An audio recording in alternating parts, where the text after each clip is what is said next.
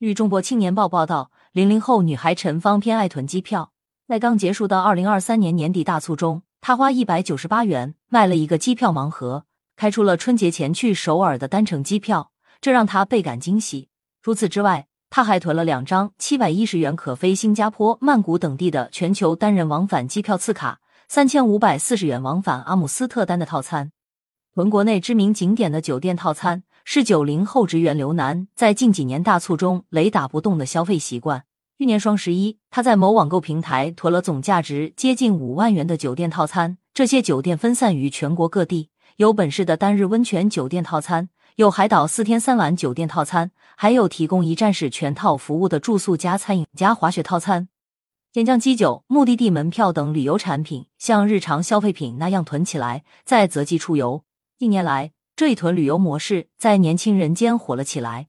飞猪平台发布二零二三年度囤旅游报告显示，二零二三年囤旅游的消费者规模比二零二二年同期增长超过百分之一百。二零二三年双十一囤度假旅游商品的九五后和零零后消费者人数比二零二二年同期增长超三点三倍。为什么这届年轻人偏爱囤旅游？囤旅游火热的背后有哪些值得我们关注？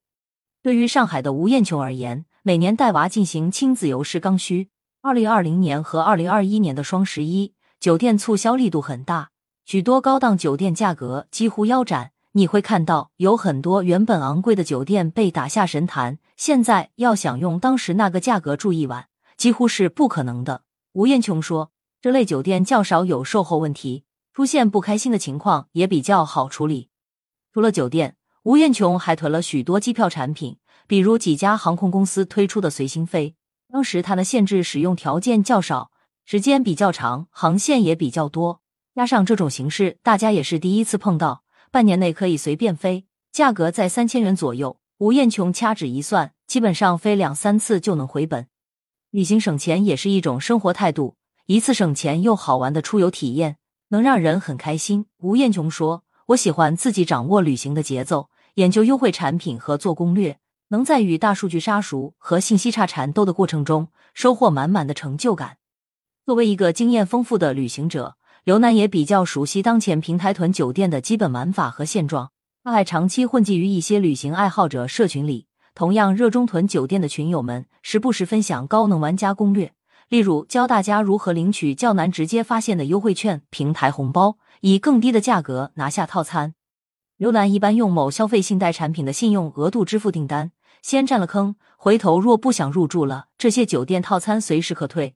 他并没有产生实际的消费支出。事实上，每年刘楠都会退掉大部分套餐。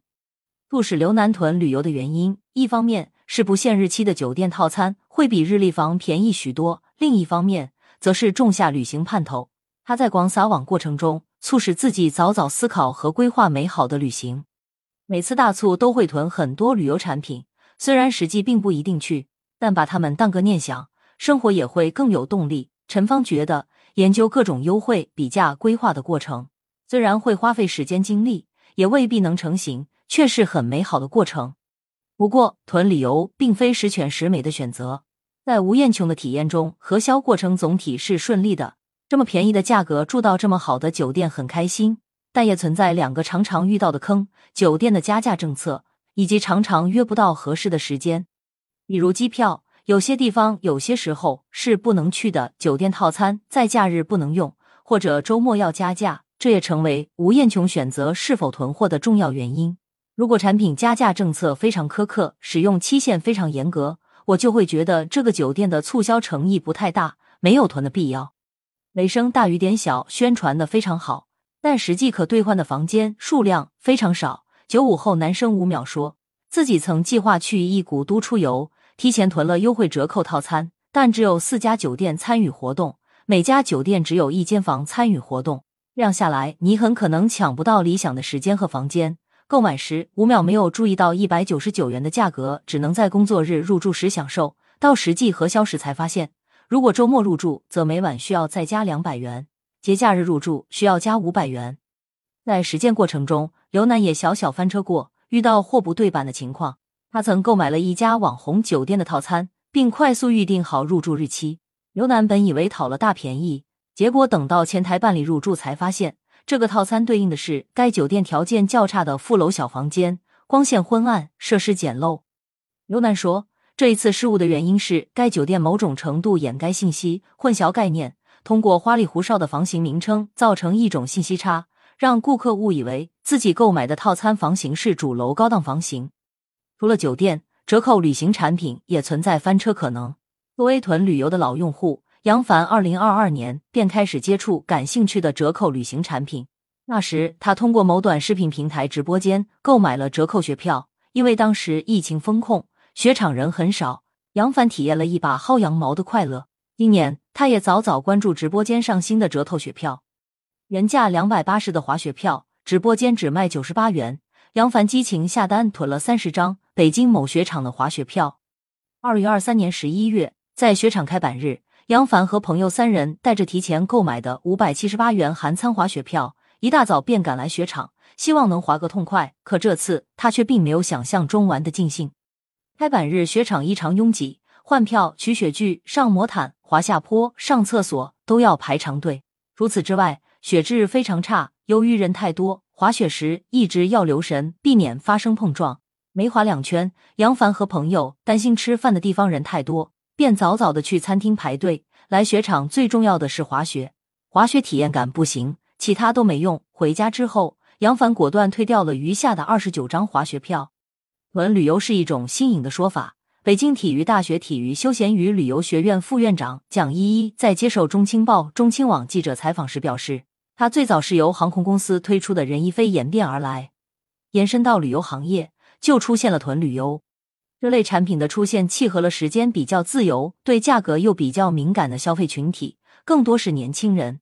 就像以前的人出门旅游会做攻略，现在大家出发前会先探探有没有折扣力度比较大的门票、机票、酒店，将它囤起来。蒋依依表示，大家的旅游习惯并没有发生改变，依旧追求性价比。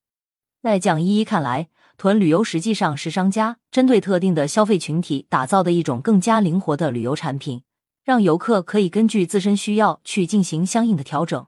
对于商家来说，在淡季将产品卖出去，有效拉平淡旺季差异，平衡盈亏。当然，预付类旅游产品存在使用规则和价格方面的隐患。二零二三年年底，宁夏市场监督管理部门曾接到不少涉及囤旅游的投诉，内容涉及实际商品及服务与宣传不符，各种标识和提示在购买时不醒目、不规范等。并针对节假日囤旅游消费发出提示，提醒消费者在囤旅游时谨慎对待，防止产生消费纠纷。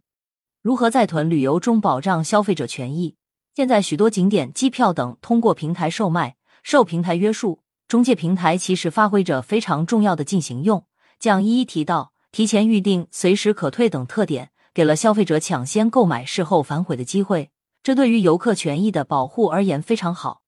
蒋一一提醒。在选择此类产品时，消费者不能光关注便宜的价格，一定要看清楚相应的合同和条款，避免后续维权出现各种问题。在发生消费纠纷后，可及时通过消费者协会等渠道维权。